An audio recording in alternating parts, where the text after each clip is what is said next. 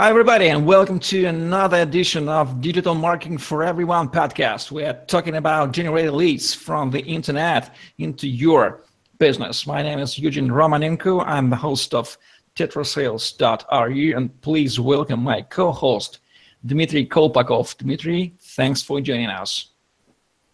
Hi, everyone. Uh, hello, Eugene. Thank you for having me. Dmitry Kolpakov is digital marketing expert with high skills for SEO and SEM channels, Google AdWords and Google Analytics certified. He had work experience with six Southeast Asian markets. He owns digital service for building UTM links, urlutm.com. He's senior digital marketing executive in Thai e-commerce and lives in Bangkok, Thailand. Today, we will talk about digital marketing manager like a profession, like occupation, like a person. Who is he? let's start with the first question, Dmitry. What every marketer should know? Uh, first of all, uh, every marketing should know and base knowledges about uh, offline marketing. Offline marketing have some kind of basic things like your message, your brand, uh, how to make your brand more trustable, more more attractive for your audience. It's kind of basic things. It's not everything's now working for every channels, but it's it's kind of digital marketing mindset. That is like I think particularly useful yeah, but if we talk about uh, tactics or things, I just see three type of groups. First of all, digital marketing should you know at least one digital uh, marketing channel, digital advertising. Yeah, and uh, but that is not enough.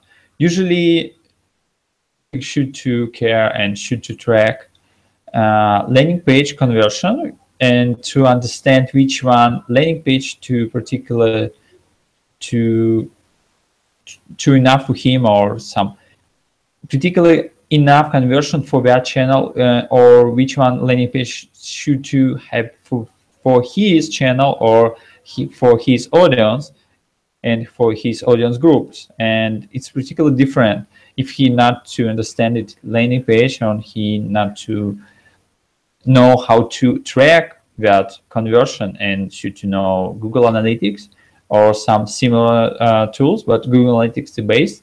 And now we see three, three, three ways, which one, and three uh, necessary things like digital channel, a landing page knowledges, and tracking that conversion rate from landing page via traffic. That is three main things for every marketers. Well, I understand. I guess there are several types of marketers.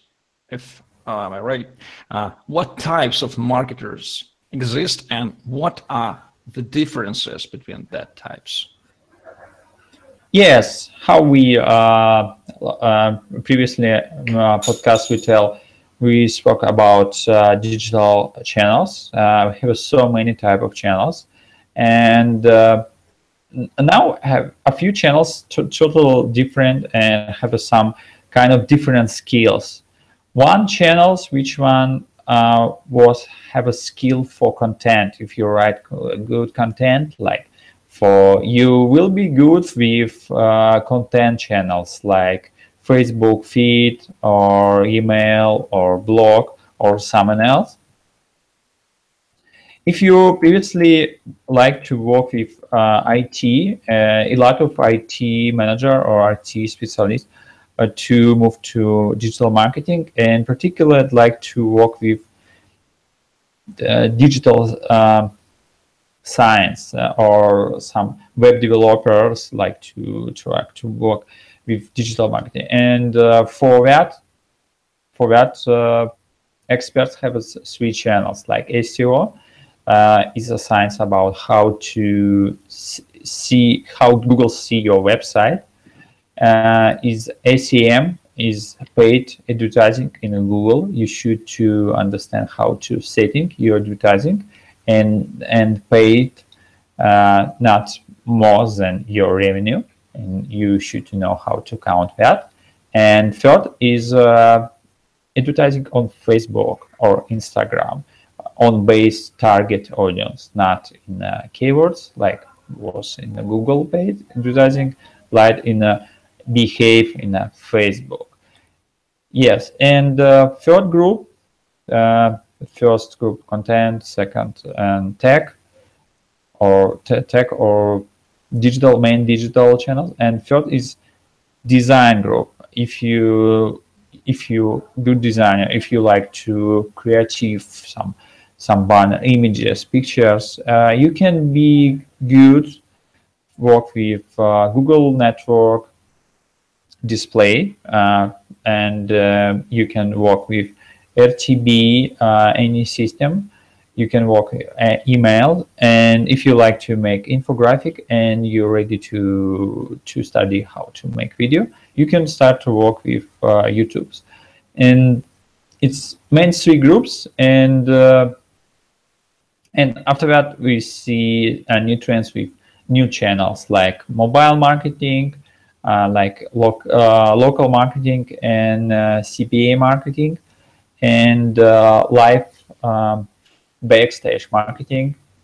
And it's total different, but it's not so big like uh, previously three groups. Well, good. is there any things that don't most of the marketers do but it is expected from them by others, such as the employers or other people? Uh, digital marketing is very young occupation, uh, and we have so many myths about that occupation, like digital marketing uh, now about all, all channels. No, it's not true. Uh, now, digital marketing, like web developer, uh, we know a, a, web developer know only maybe one or two languages. Yeah, and digital marketing know only a few channels, not all of it. It's a first myth.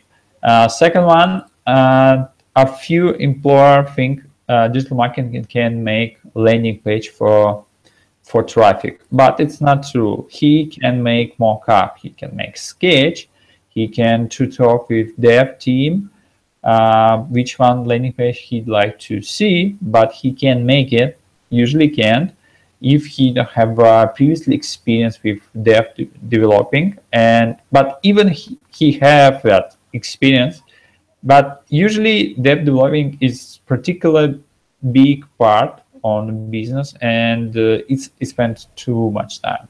Yeah, and he expected to just send sketch or mockup to dev team and get landing page not uh, himself. Yeah just he needs support with mm, a few a few manager think digital marketing is like a business uh, developing manager. He know about shipping he know about partners he he like to know how to uh, speak with uh, clients how to found it investors. No it's not true.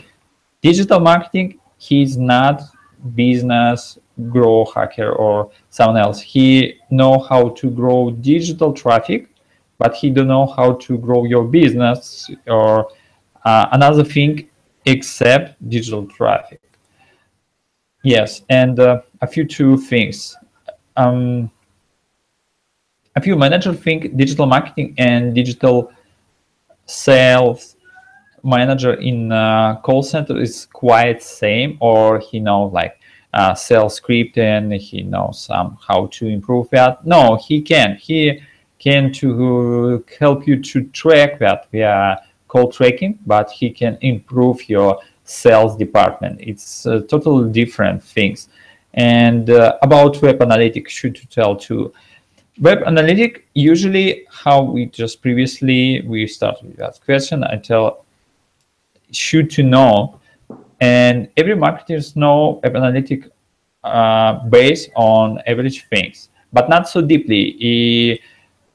For that things have some another position like uh, web web analyst he who just deeply know every part on web analytic and can see and just make it very very just big and with whole picture report about any any any tracking any behavior or any anything Uh, digital marketer usually can do that. Just he know how to track his channel, he know how to track conversion, he know how to track audience, but he don't know how to make whole picture about all reporters, all about your business or someone else.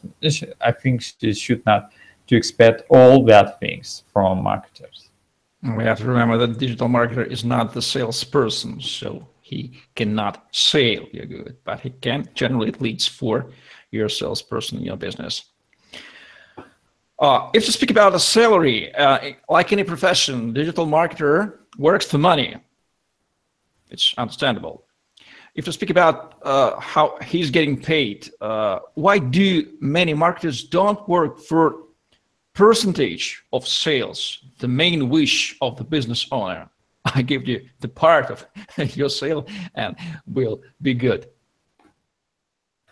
Uh, it's that that things is particular to most not understanding things in between marketers and employer uh, who try to hire marketer and tell him okay you you you can uh, you can attract you for a few leads right? I ready to pay for that leads. And marketing say usually say no uh, I, am not work like that. And uh, a lot of manager top manager can't understand that. Why is uh, why is so different so difficult to find it for just piece of revenue marketers. Um, i try to tell you uh, just whole picture how to think, how to see that offer usually marketer. Marketing to understand he can attract leads. He can buy traffic but but he can change landing page for that business. And he needs some support and usually he if he just have only piece of uh, revenue for any leads he he can usually he can't get that support for landing page. Okay okay just um, just stay on landing page. What about trust uh, trust brand on history that brand? Maybe maybe one year ago that brand have some uh, big um, big issue with audience or was some accident or someone else how marketing marketer usually who just joined recently to fix that? No it's not possible. And uh, that is kind of risk. And and now he don't know about that yet. But when we will be uncover that maybe it will be too late. About offer. Uh, every company have an offer and that offer uh, to compare with another companies maybe that offer is not best offer for audience. Maybe price not so um, so cheap or some average or some honest or someone else. And maybe price not quality not so perfect to suit for audience or maybe audience uh, a lot of complain about their product. Maybe something like that. And marketers who just um, just only now just joined didn't know that and he understand he can che- check everything every that that of that of part of levels for business and uh, okay if we just just forget about offer or brand uh, history or landing page. What about call center? Who will be sell that lead? Uh, what about uh, shipping? What about support after that uh, buying that product? Or who will be track that lead? Because maybe he's just see, okay, I see that lead. You you get around 100 leads, but business just admitted only 10 leads in just because another different uh, different way to track in leads and he he maybe a lot of marketers have some some issue with that and uh, top manager uh, different way to count leads. And that is the answer. So many so many another steps which one marketers already know and uh, but top manager I don't know, not see that and just try to offer two piece of revenue, but revenue have some digital marketing for who pretend for revenue around only 20% or 10 10% another part from another department on his business. And uh, marketing do know how will be another part will be work with his lead. Yeah that that is reason. That's the answer. So we understand that the success of sale depends not only of from the digital marketing qualification it depends from him but not only from him and of course he understands that and he won't take all the risks of your business, of your salesperson, of your account manager, and so on, on himself. And that's why he won't work for it. Well, uh, because he's not controlling, he, he doesn't control all, all the way you're sailing, and he, he he's not taking the risk uh, on himself. Well, now we understand more clearly what is uh, the, the digital marketer, who is he, how he thinks, how he works, what he does and what he does not. And the final question is how to find good digital marketer, perhaps online or remote, in remote control. Mm. Okay, uh, it's about hiring question. Uh, how to, what is the best way to find a good marketer? Mm. In Asia, I see um, a few new practices which one uh, recently I noticed. Um, first first part you should to, to show your offer, but you show show your offer how to interesting work in your company. Previously, we tried to to uh, job description just writing very difficult like we need some person who know everything about that that that that that. You need to qualify on uh, 10 years 20 years. You need know every kind of skills on someone else. And we don't have uh, so many direction not so many appliance. And uh, now company to change strategy to okay we try to show only only benefits for for candidates yeah and uh, after that we can choose um, be, between just previously part we have uh, so many choose. And first first things you should to to write your job description about your benefits on your work not how too difficult to join your company. No just you can choose which one person you'd like to work but you can choose if you don't have enough appliance from that candidate. It's a, I think it's first step. Second step, if you found it some particular interesting uh, resume and uh, CV, whatever, uh, you should to send test for just check his knowledges about digital, about uh, conversion rate, uh, web analytic, whatever, what, which one you think you sh he should to know. And you, if you see he just send you back on um, his answer, and you see first of all he he particularly loyal to just write uh, answer your your test first of all. Second one, you see he what about his level? If if you like it at his level, you can uh, you can uh, invite him to interview. And uh, last part in interview, you should to ask him about recommendation uh, for your company or for your advertising or someone else if you see he prepare some something for that and uh, he previously he spent time to find out that and uh, he have skills for uh, for even for a few first months and you can get him. Yeah only three easy ways steps? Well, today we know a little more about who's digital professional digital marketer. And the next podcast, what will will discuss, Dmitry? I think next podcast we try to talk about uh, my favorite channel, SEO marketing. I think this will be uh, okay. Okay, next good. podcast we will discuss SEO, search engine optimization. Hi to Google and Russian search engine named Yandex.